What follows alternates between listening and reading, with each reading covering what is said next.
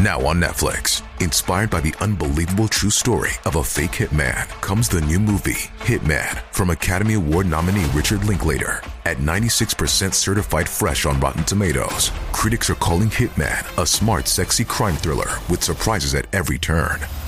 Starring Glenn Powell and Adria Arjona, Hitman. Now playing on Netflix and in select theaters. Rated R. 2018年、宮崎県高千穂町で恐怖の事件が発生しました。この事件に関係した人物は全員亡くなっているため、真相は今でも分かっていません。今回はその事件に関する情報をまとめていきます。2018年11月25日、宮崎県内で消防団の忘年会が開かれていました。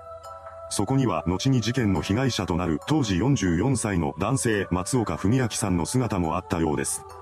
午後1時頃に集まった消防団員は詰所内で忘年会を楽しみ、2時間ほどで一段落がつきました。松岡さんは酒に弱かったらしく、その場で眠りについてしまいます。それから数時間が経過し、午後8時頃に解散することになりました。その後、松岡さんは家に帰ってきたのですが、そんな彼の元に知人である飯星正宏という名の男性からの電話がかかってきます。松岡さんが電話に出ると、飯星は要件を語り出しました。その内容は妻と夫婦喧嘩になっているから仲裁に来てほしいというものだったそうです。話を聞いた松岡さんは仕方なく飯星家に向かおうとします。妻はそんな夫を止めようとしたそうなのですが、知人のことを放っておけない彼は軽トラックに乗り込みました。そして午後9時頃に自宅を後にしていきます。それから何時間経っても松岡さんが戻ってくることはありませんでした。そして翌朝になり、松岡さんの父親は帰ってこない息子のことを心配し始めます。そこで彼は松岡さんが向かったといういい星家を見に行ったのですが、様子を伺うだけで敷地内には入らずにその場から立ち去りました。それと時を同じくして、松岡さんを呼び出した張本人のいい星も行方がわからなくなってしまいます。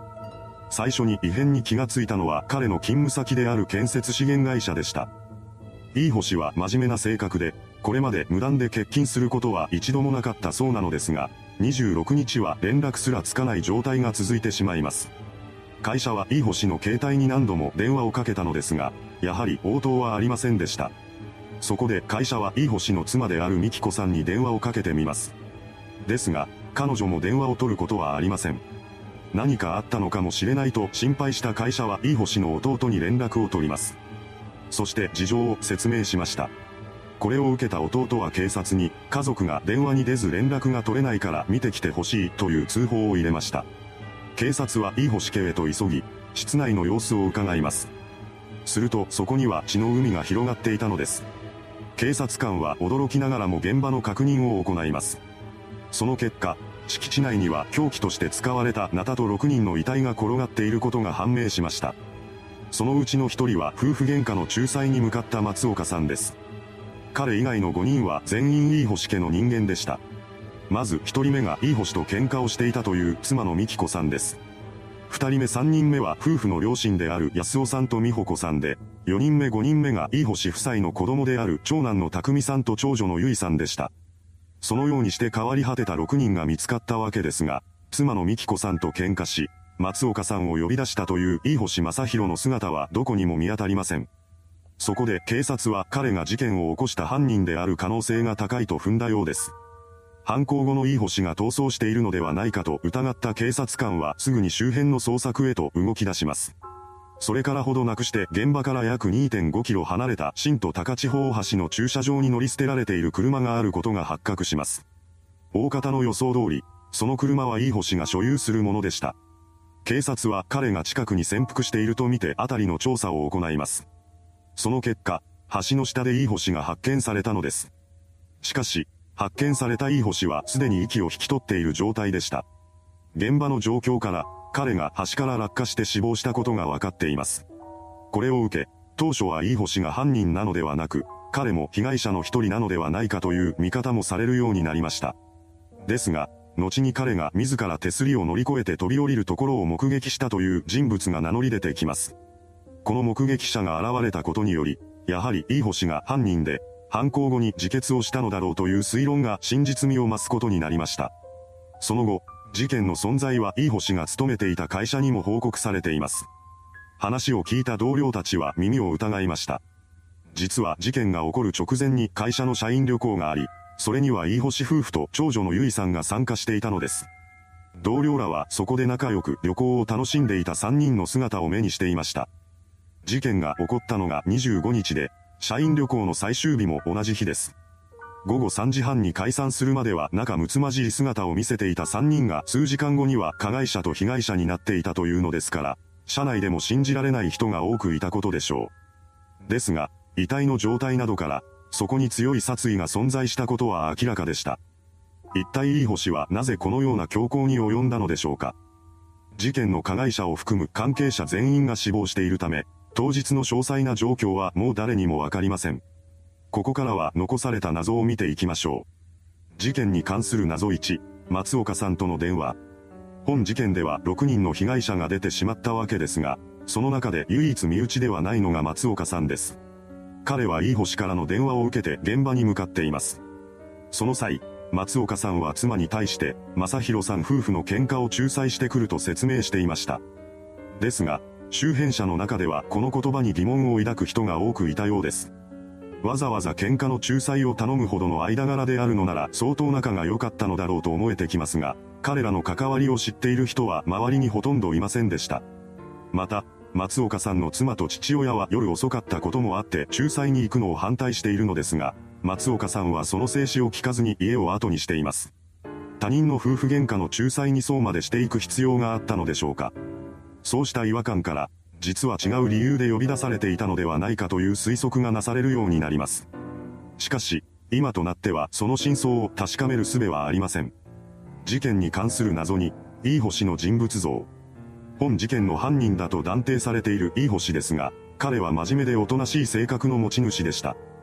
同僚たちもいい星の勤務態度を評価していたそうです。また、第三者から見る分には被害者となった家族との関係も良好でした。実際、仕事を終えたいい星は、家族との時間を過ごしたいと言っていつもすぐに帰宅していたそうなのです。妻と長女を連れて社員旅行に参加した時も常に3人で行動していました。そのようにして日々家族思いな姿を見せていた彼ですが、中でも長女であるゆいさんへの溺愛ぶりは相当なものだったと言います。それなのにもかかわらず、本事件においては彼女も犠牲者になっているのです。社員旅行を終えて解散した後の数時間で何があったらこんな事件を起こしてしまうのでしょうか。事件に関する謎3、動機。犯人とされるいい星が死んでしまったため、犯行動機もわかっていません。ただ、これに関しては一つの説が存在しています。それは不倫トラブルをめぐる争いの末に起こった事件なのではないかというものです。この説の出所は、いい星の幼馴染で、彼によると、いい星は以前から妻である美紀子さんが昔の男と会っているのではないかと疑っていたのだと言います。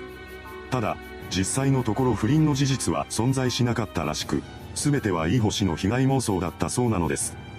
事件が起こる数ヶ月ほど前から彼は美紀子さんの不倫を疑って理不尽に怒り出すようになりました。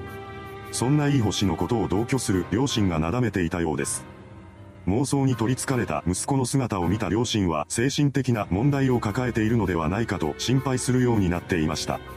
一方で、不倫を疑われた美紀子さんも逆に夫の不倫を疑うようになっていったらしく、事件前の二人はお互いに不満を募らせていたそうなのです。そのことから、不倫トラブルをめぐる夫婦喧嘩が発生した末にいい星が激高して犯行に及んだのではないかという説が囁かれるようになりました。ただ、仮にこの説が正しかったとしてもまだおかしな点が残されています。それは被害者が美紀子さんだけではないという点です。事件に関する謎4、6人の被害者。もし夫婦間のトラブルが原因で起こった事件ならば、狙われるのは美紀子さんだけでいいはずです。しかし実際に襲われたのは他人を含む6人の男女でした。不倫を疑われた美紀子さんのことをかばう両親に対していい星が不満を抱いていたという話もあるようですが、子供たちに対しては何の恨みもないはずです。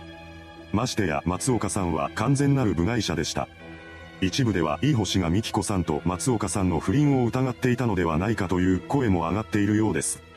確かに、そう仮定すると説明がつく部分も出てきます。どの可能性を考えるにしても、いい星が精神疾患を発症していた可能性が高いことは共通して言えるでしょう。ただし、確たる証拠があるわけではありません。結局のところ、事件に関係した7人全員が亡くなってしまった時点で真相を究明することはできないのです。事件発覚後、警察は現場検証を行い、事件に関わった第三者の形跡がないことを確認しました。これにより、本事件は飯星正宏による単独での犯行だと結論付けられています。そして事件発生から約8ヶ月後の2019年7月に容疑者死亡のまま飯星を殺人容疑で書類送検しました。こうして本件の捜査は多くの謎を残したまま終結することになったのです。いかがでしたでしょうか？宮崎県高千穂町の集落で6人の男女が相次いで殺害された事件。その後、犯人も橋から身を投げて自殺してしまったため、当時の状況や経緯を正確に知ることはできません。真相は闇の中です。それではご視聴ありがとうございました。